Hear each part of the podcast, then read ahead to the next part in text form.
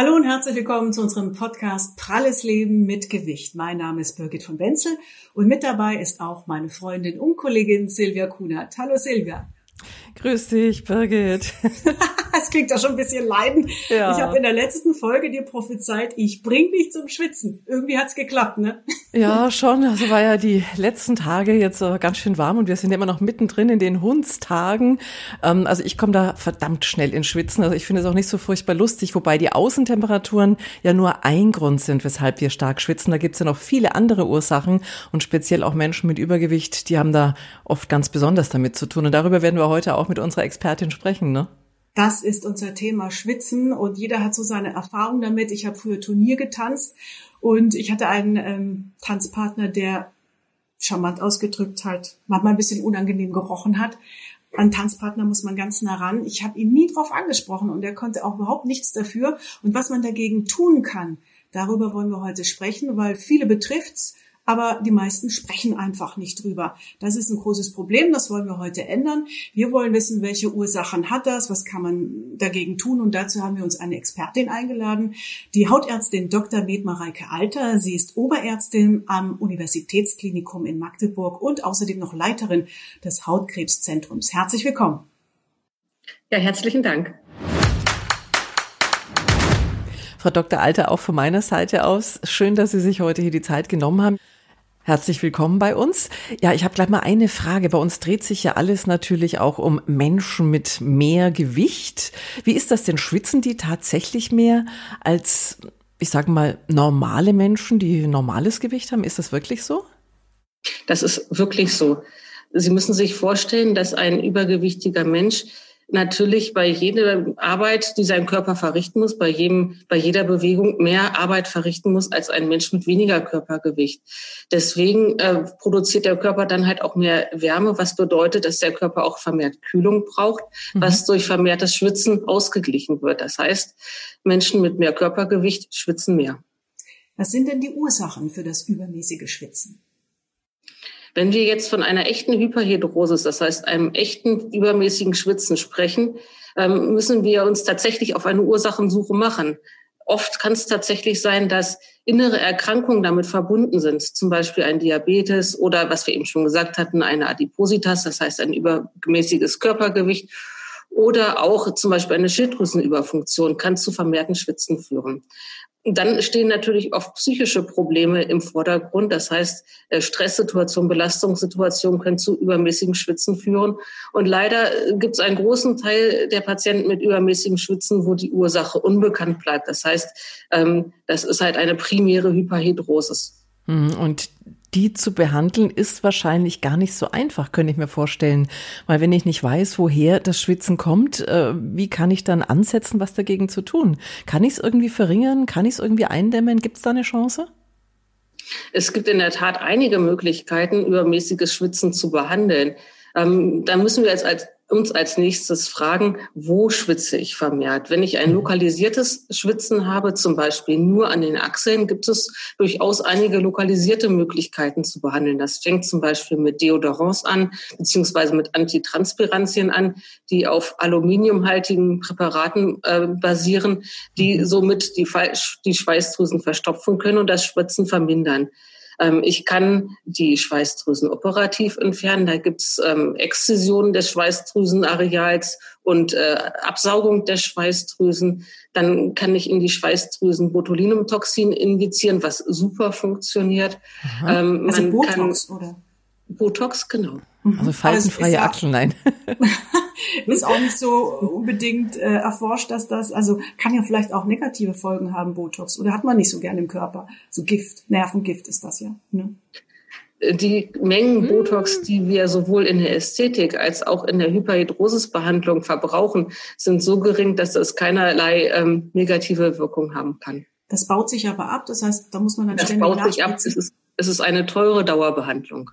Er muss ich aber jetzt noch mal reingrätschen, ganz kurz, Birgit. Äh, du hattest schon recht mit deinem Ansatz jetzt, da zu fragen, weil ich könnte mir vorstellen, das beschäftigt die Menschen, die uns jetzt vielleicht gerade zuschauen oder zuhören.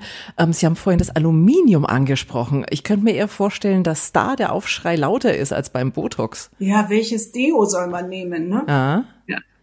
Wenn wir ehrlich sind, sind tatsächlich diese aluminiumhaltigen Dios die einzigen Dios oder Antitranspirantien, muss man ja sagen, die wirklich helfen bei einer Hyperhidrosis. Und okay. ähm, es, sie sind ja lange Zeit in den Verruf geraten, weil man gedacht hat, dass das von der Haut aufgenommen wird und mhm. dann ähm, Brustkrebs verursachen kann oder auch eine Alzheimer-Erkrankung verursachen kann. Ähm, mittlerweile ist aber tatsächlich, kam auch erst ganz vor kurzem in den Nachrichten nachgewiesen worden, dass die aufgenommene Menge Aluminium doch nicht so groß ist und dass das Risiko für diese Erkrankung wohl offensichtlich doch nicht mit dem Aluminium zusammenhängt.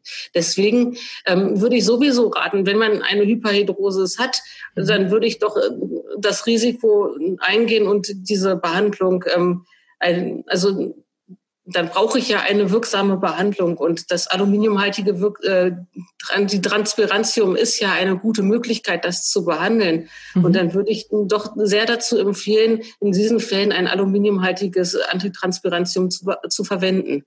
Also ich habe das auch gelesen und mein Mann ist da, ähm, dem ist ganz wichtig, dass wir Deo kaufen oder ich äh, ohne Aluminium. Jetzt bin ich total verwirrt, aber Sie sind ja Expertin und es ist wahrscheinlich auch die Wahl des kleineren Übels ja, ob ich jetzt äh, für welche Methode ich mich entscheide, damit ich dem Herr wäre. Ähm, welcher Arzt ist denn jetzt eigentlich mein Ansprechpartner, wenn ich ein Problem mit Schwitzen oder mit Schweiß habe? Sie sind jetzt Hautärztin. Gehe ich zur Hautärztin? Gehe ich, wohin gehe ich?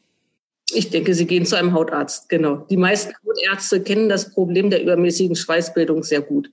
Und dann gibt's verschiedene Möglichkeiten und Sie schauen dann, was, was dann einfach passt. Genau, man muss auch einige Sachen ausprobieren. Es funktioniert natürlich nicht für jeden Menschen jede Behandlung. Zum Beispiel die aluhaltigen äh, Transpirantien sind ähm, oft ähm, sehr reizend. Das heißt, das verträgt auch gar nicht jeder so gut, zumindest wenn man das in einer hohen Konzentration anwenden will. Ähm, dann gibt es zum Beispiel noch die Möglichkeit der Leitungswasser-Iontophorese, was auch sehr gut gerade. Ah, stopp, stopp, stopp. Was ist das bitte? da müssen wir jetzt, glaube ich, nachhaken, wenn wir nicht vom Fach sind. Genau, die Leitungswasseriontophorese funktioniert sehr gut an den Händen und Füßen, insbesondere wenn man da ein übermäßiges Schwitzen hat. Aber was, was ist das? Es wird ein äh, leichter Strom durch den Körper geleitet, der so die Schweißdrüsen beeinflussen will, die Schweißproduktion aufzuhören. Ähm, das hört sich erstmal irgendwie gefährlich an, ist es natürlich auch überhaupt nicht. Und wenn man das richtig einstellt, sollte der ähm, zu behandelnde Patient auch relativ wenig davon merken. Das heißt, ähm, was man allenfalls davon merken kann, ist ein leichtes Kribbeln. Jetzt habe ich vorhin von meinem Tanzpartner erzählt, ähm, der ja einen unangenehmen Schweißgeruch hatte. Hilft das da auch alles dagegen, dass man sagt, gut, dann tun wir alles dafür, dass er erstmal gar nicht schwitzt? Oder woher kommt das? Weil Schweiß, frischer Schweiß riecht ja gar nicht. Eigentlich. Genau. Eigentlich, genau.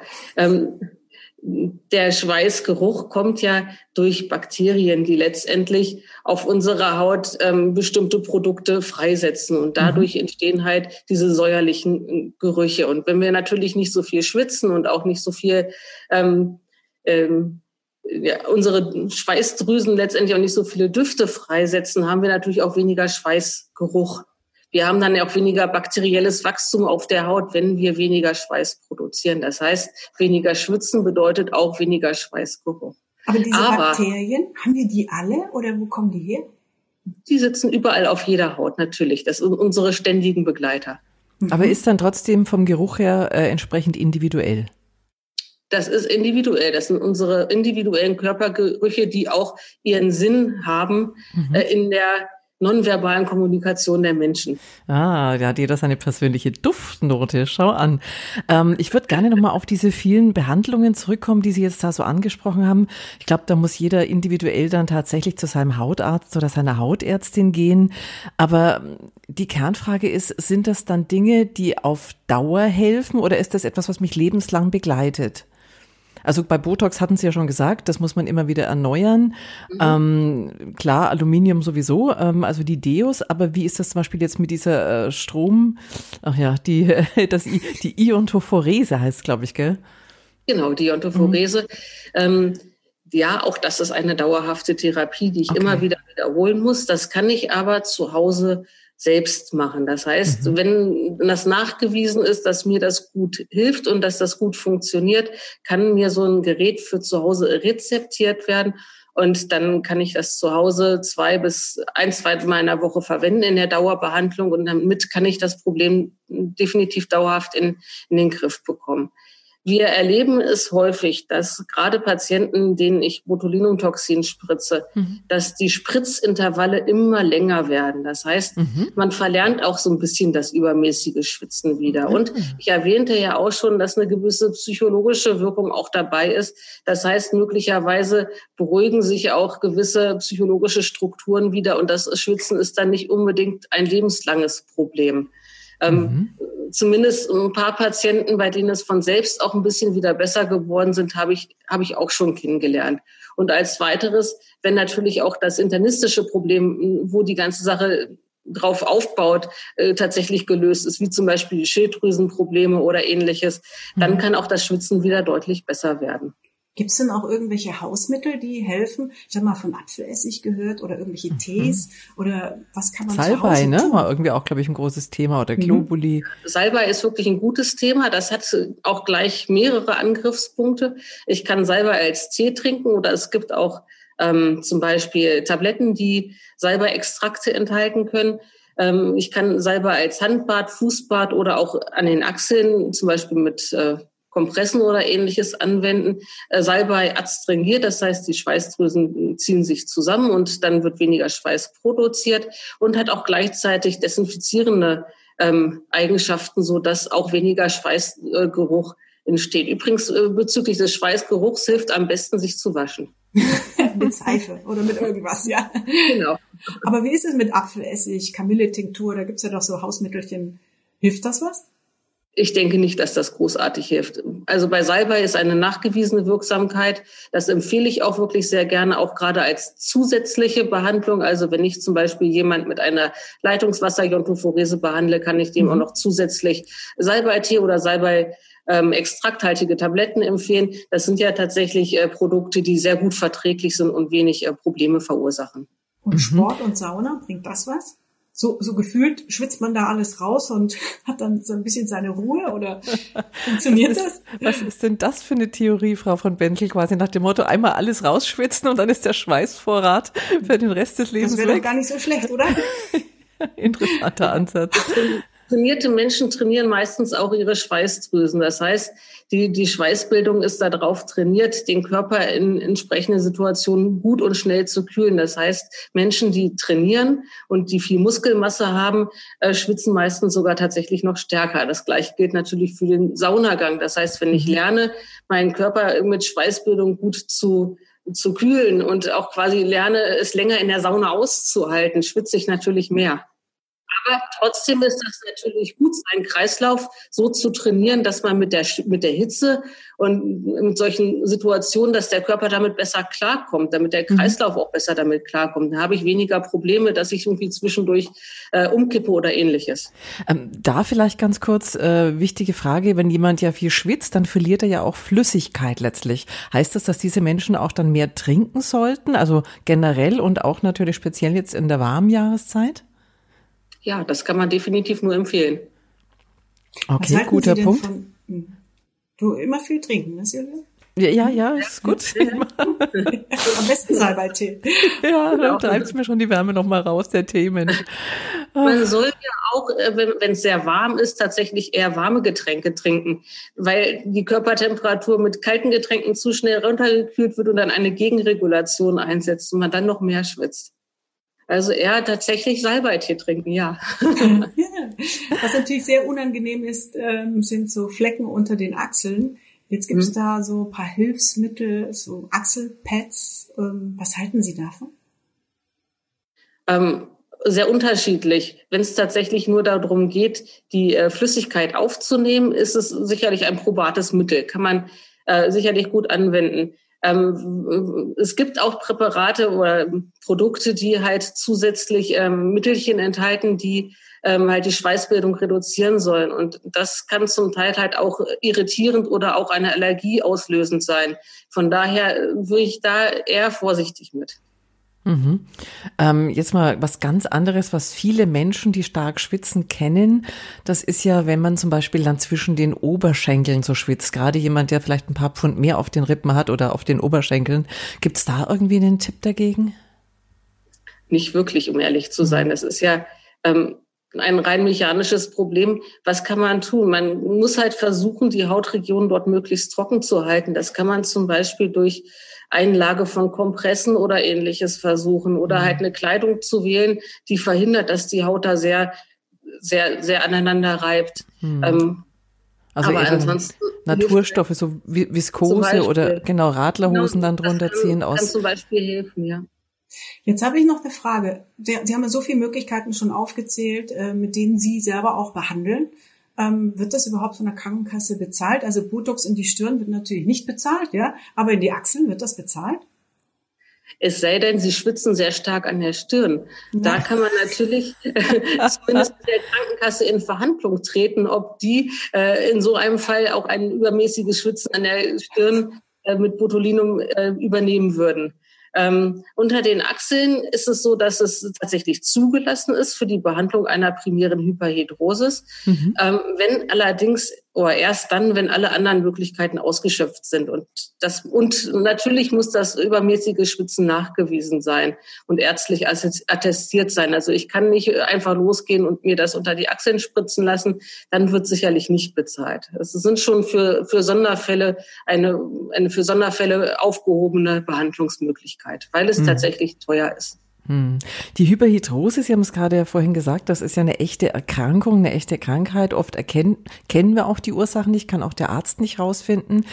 Ähm, Sie haben jetzt einige Tipps angesprochen. Trotzdem immer wieder schwitzen die Menschen natürlich trotzdem. Und ist das wahr? Ich habe das mal irgendwo gehört, dass man auch eine Pilzinfektion kriegen kann, daraus resultierend?